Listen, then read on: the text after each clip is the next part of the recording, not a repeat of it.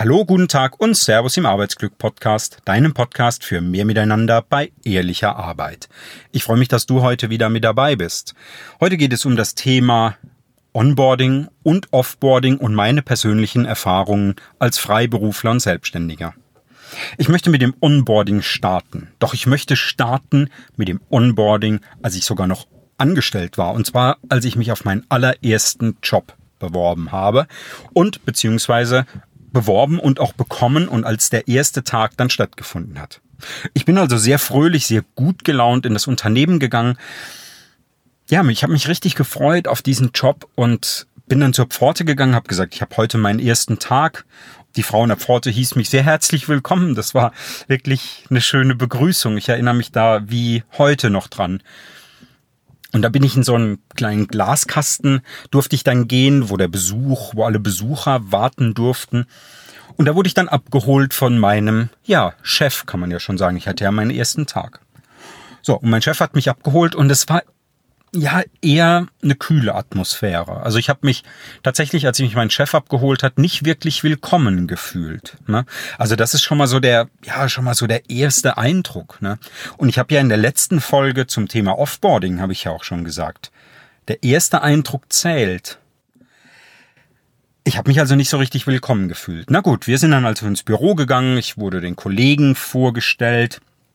Und wie das dann so ist, wenn man der Konstruktionsabteilung vorgestellt wird, der Projektleiterabteilung, der Laborabteilung, dann kommen da mal schnell 60, 70 Leute zusammen. Die Namen kann ich mir natürlich alle nicht merken. Ich bin dann aber an meinen Schreibtisch gegangen und habe mich dann hingesetzt, sollte ein Formular ausfüllen und habe das Formular auf meinen neuen Arbeitsplatz gelegt. Und schon beim Drauflegen, da dachte ich mir, wie sieht's hier denn aus? Eieiei. Ei, ei. Ja, ich habe dann das Formular ausgefüllt und äh, sollte dann einen Moment warten und dann kam ein Kollege zu mir und der sagte zu mir, na, hast du deinen Rechner schon? Und dann sagte ich, du verrat mir mal noch mal kurz deinen Namen. Das war Markus. Markus äh, sagte ich, nee, du, ich habe meinen Rechner noch nicht. Und dann sagt er, du stell dich drauf ein, das wird vier bis sechs Wochen dauern. Und dann sagte ich, wie? Ernsthaft?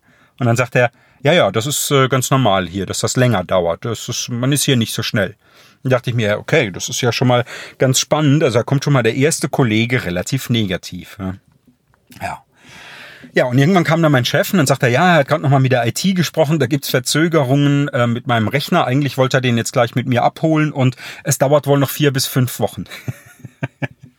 ja, und Markus stand noch daneben und guckte mich einfach nur grinsend an. Und ich guckte Markus an und dachte mir so, ja, shit, Alright, aber es gab natürlich den Abteilungsrechner, uralt natürlich, ne, lahm ohne Ende, aber immerhin er funktionierte. Damit durfte ich dann vier bis fünf Wochen arbeiten. Es war ein Laptop, ähm, der Akku war platt. Was mich aber wirklich extrem gestört hat, das war, dass mein Schreibtisch aussah wie Sau. Das kann man nicht anders sagen.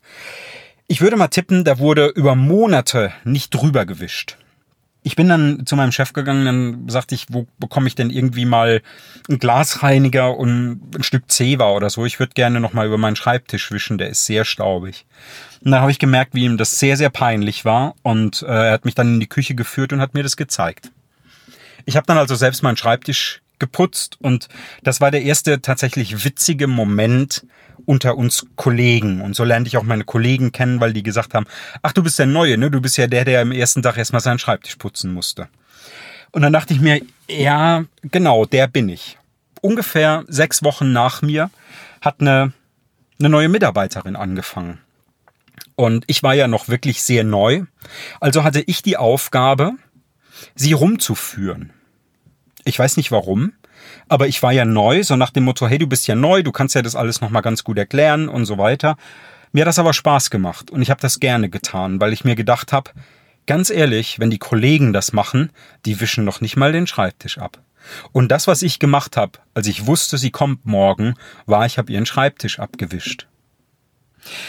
Und das ist aber das, was ich mit Onboarding meine. Und ähm, als Freiberufler, da stelle ich das auch immer wieder fest. Man sitzt als Freiberufler, ich sitze als Freiberufler meistens an einem Schreibtisch, der irgendwie gerade frei ist oder von Leuten, die im Urlaub sind. Du findest auf den Schreibtischen allerhand. Du darfst mit Tastaturen und Mäusen arbeiten. Ja, ich hoffe, durch Corona tatsächlich wird sich das etwas ändern, dass die Sachen einfach mal gereinigt werden.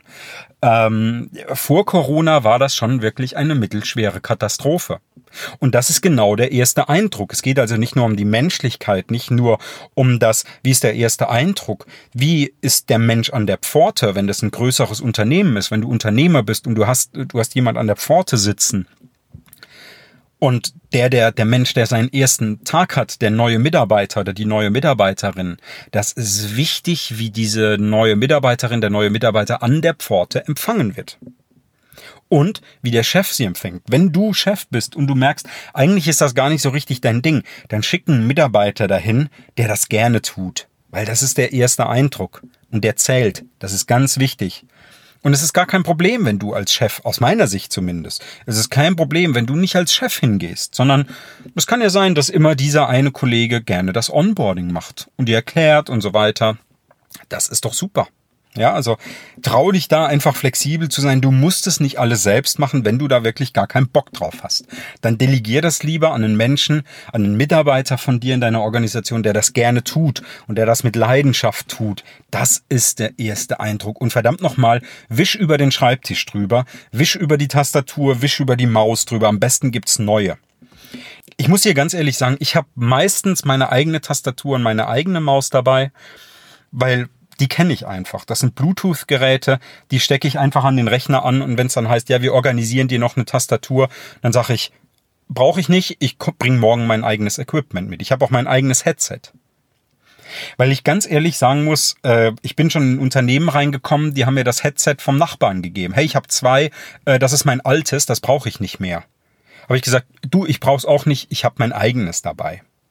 Bitte, bitte, bitte achte darauf. Wie ist das Umfeld, gerade wenn du auch externe und Freiberufler empfängst? Sorge dafür, dass das Umfeld gut ist. Thema Onboarding, natürlich, Strukturen, Prozesse und so weiter, das ist immer wieder ein ganz großes Thema. Idealerweise hast du für deine Fachthemen vielleicht Videos aufgezeichnet. Es gibt das großartige Tool Loom. Ludwig Doppel Otto Martha. L-O-O-M.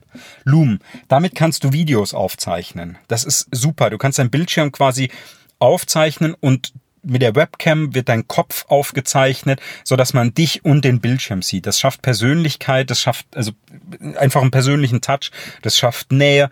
Damit kannst du einfach Tools erklären. Damit kannst du in kurzen Schnipsel aber nur, also mach nur so 10 Minuten Sequenzen oder so, ne, zu verschiedenen Themen. Erklär jetzt nicht Excel in einem Video, weil die vier Stunden guckt sich kein Mensch an, sondern Erklär, wie man eine Spalte einfügt, erklär, wie man eine Zeile einfügt, erklär, wie man was bunt macht, erklär, wie man was fett macht und wie man die Schriftart ändert. Und das sind dann alles einzelne Videos. So ungefähr. Ja, also ganz kurze Schnipsel. Das heißt, wenn ich jetzt wissen will, wie füge ich eine Spalte ein, dann gucke ich mir genau das Video an. Und das dauert halt eine Minute. Großartig. Nimm die Videos auf. Für die Prozesse ähm, ganz genauso für die Kommunikationskultur. Wie wird kommuniziert im Unternehmen? Die wenigsten wissen das überhaupt. Die wenigsten Unternehmen oder auch Abteilungen selbst, das kann, Kommunikation kann in Abteilungen unterschiedlich sein. Doch das ist wichtig zu wissen. Wie kommunizierst du denn in deiner Organisation? Wenn du Leiter der Organisation bist, wie möchtest du denn, dass man da kommuniziert? Jeder Mitarbeiter, jede Mitarbeiterin. Wie soll kommuniziert werden? Mach das klar, schreib das auf, mach ein kurzes Video drüber. Und jeder, der neu anfängt, ja, der darf sich das Video anschauen und dann ist er up to date. Auch für jeden Freiberufler, auch wenn der nur eine Woche da ist und es ist auch nur ein Berater. Vielleicht ist das wichtig, um zu verstehen, ja, wie geht's denn hier ab in dieser Abteilung? Was, was sind so die, die Soft Skills? Was sind so die People Skills? Wie wird das alles gelebt? Ganz wichtiges Thema. Mach Videos, schick diese Videos auch gern schon im Vorfeld an den Kandidaten, an den Freiberufler, an den potenziellen neuen Mitwettbe äh, mit, äh, Mitarbeiter, an den Mitwettbewerber am besten nicht. Vielleicht aber tatsächlich ist das auch eine Idee, das auf die Webseite zu packen, um zu zeigen, hey, so kommunizieren wir in der Abteilung, weil die, die sich neu bewerben, die schauen sich das vielleicht an. Vielleicht ist das tatsächlich auch eine coole Idee auf deiner Karriereseite von deinem Unternehmen, dass du genau da auch die Videos platzierst. Wie kommunizieren wir denn? Wie sind wir denn unterwegs im Unternehmen? Denn wenn sich ja Menschen, potenzielle Mitarbeiterinnen und Mitarbeiter auf genau diesen Job bewerben und das Video gesehen haben, kannst du sicher gehen, sie finden das sympathisch. Und dann bekommst du auch automatisch die richtigen Leute. Also, du siehst, so ein Versprecher bringt mich manchmal auch auf eine schöne Idee. Vielleicht ist das tatsächlich auch was, was du in deinem Unternehmen etablieren kannst. Aber guck wirklich, dass das Picobello läuft und dass die Sachen organisiert sind. Es ist echt nervig, auch als Freiberufler, wenn man ins Unternehmen kommt und es ist nichts organisiert. Das ist wirklich frustrierend und der erste Tag ist nicht gelungen und nicht cool. Ich persönlich, ich kann darüber hinwegsehen. Ja, mich persönlich juckt das jetzt nicht. Ich erkenne dann eher die Potenziale und sag dann auch, äh, du hier und da, ich würde das so und so machen, denk doch mal darüber nach und so weiter. Also da kann ich wiederum Impulse reinstreuen. Ich sehe dann eher quasi schon wieder die Lösung in, das, in dem, was ich sehe und, und überlege auch direkt schon, wie kann man das optimieren und verbessern und teile das dann aber natürlich auch meinem Auftraggeber gerne mit, sofern er das denn hören möchte. Das ist ganz klar. Ich frage ihn natürlich vorher. Mich persönlich stört's jetzt nicht, aber wenn du neue Mitarbeiter hast, dann wird es wahrscheinlich nicht so viel anders sein. Und da denke ich mir dann häufig, ja, der erste Eindruck, der zählt. So, dann möchte ich noch ganz kurz zum Thema Offboarding kommen. Meine Erfahrung als Freiberufler im Offboarding. Eine Sache, die ich feststelle, machen mh, hm, Führungskräfte, meine Auftraggeber in der Regel nicht. Und das ist ein ganz elementarer Punkt, der vergessen wird, an den vielleicht Auftraggeber, Führungskräfte, Unternehmer gar nicht denken. Freiberufler sind häufig in vielen Firmen unterwegs. Das heißt, sie kennen viele Kulturen über Zeit. Und dieses Wissen, viele Kulturen, viele, viele Strukturen, viele Prozesse anderer Unternehmen zu erleben, ist extrem wertvoll für dich als Führungskraft, für dich als Unternehmer, für dich als Auftraggeber, der sich einen Freiberufler reinholt. Ich frage mich ganz häufig, warum mich niemand fragt, hey, wie fandest du das denn bei uns zu arbeiten? Hat es dir hier gefallen? Was würdest du beim Thema Onboarding, beim Thema Offboarding, bei unseren Prozessen, beim allgemeinen Arbeiten denn besser machen? Wie machen das denn andere Unternehmen? Vielleicht auch, dass Führungskräfte in dem Freiberufler im Prozess des Offboardings, das heißt der Freiberufler, der hat vielleicht in einer Woche seinen Job getan. Das heißt, es ist die letzte Woche im Unternehmen. Vielleicht als Projektmanager. Das Projekt ist ganz kurz vorm Abschluss. Warum setzt sich der Auftraggeber nicht mit mir zusammen und sagt zu mir, hey, du hast jetzt noch eine Woche hier Zeit, ich würde ganz gerne, ich würde dich gerne mal zum Essen einladen. Wollen wir nicht mal darüber sprechen, was wir vielleicht verbessern können. Ich habe hier das und das Thema, also Sparringspartner. Warum nicht da die Einflüsse einfach nutzen, die ein Freiberufler, ein Selbstständiger, ein Externer einfach auch mitbringt? Ja, also einfach zu sagen, hey, wie machen das andere Unternehmen dann? Ich habe jetzt gerade hier das und das Thema. Ich habe hier einen Mitarbeiter, pipapo, der macht das jetzt so und so. Ich bin da nicht so richtig happy. Ich weiß aber nicht so richtig, wie ich das besser machen soll. Oder es wird immer mal wieder gemeckert, hier diese Struktur oder dieser Prozess, der funktioniert nicht so richtig. Hast du da Erfahrung? Weißt du, wie andere Unternehmen das angehen? Hast du da eine Idee? Setzt natürlich voraus, dass wir, und da kommen wir vielleicht so ein bisschen auch zu der Arbeitsmentalität, die wir in Deutschland hier haben, ja, zu fragen, um Hilfe zu bitten und auch sagen, hey, kannst du mir helfen? Wenn ich im Unternehmen bin, ich bin eh da. Das heißt, das sind eh da Kosten, die da, die da auftreten. Und es ist eine eh da Zeit.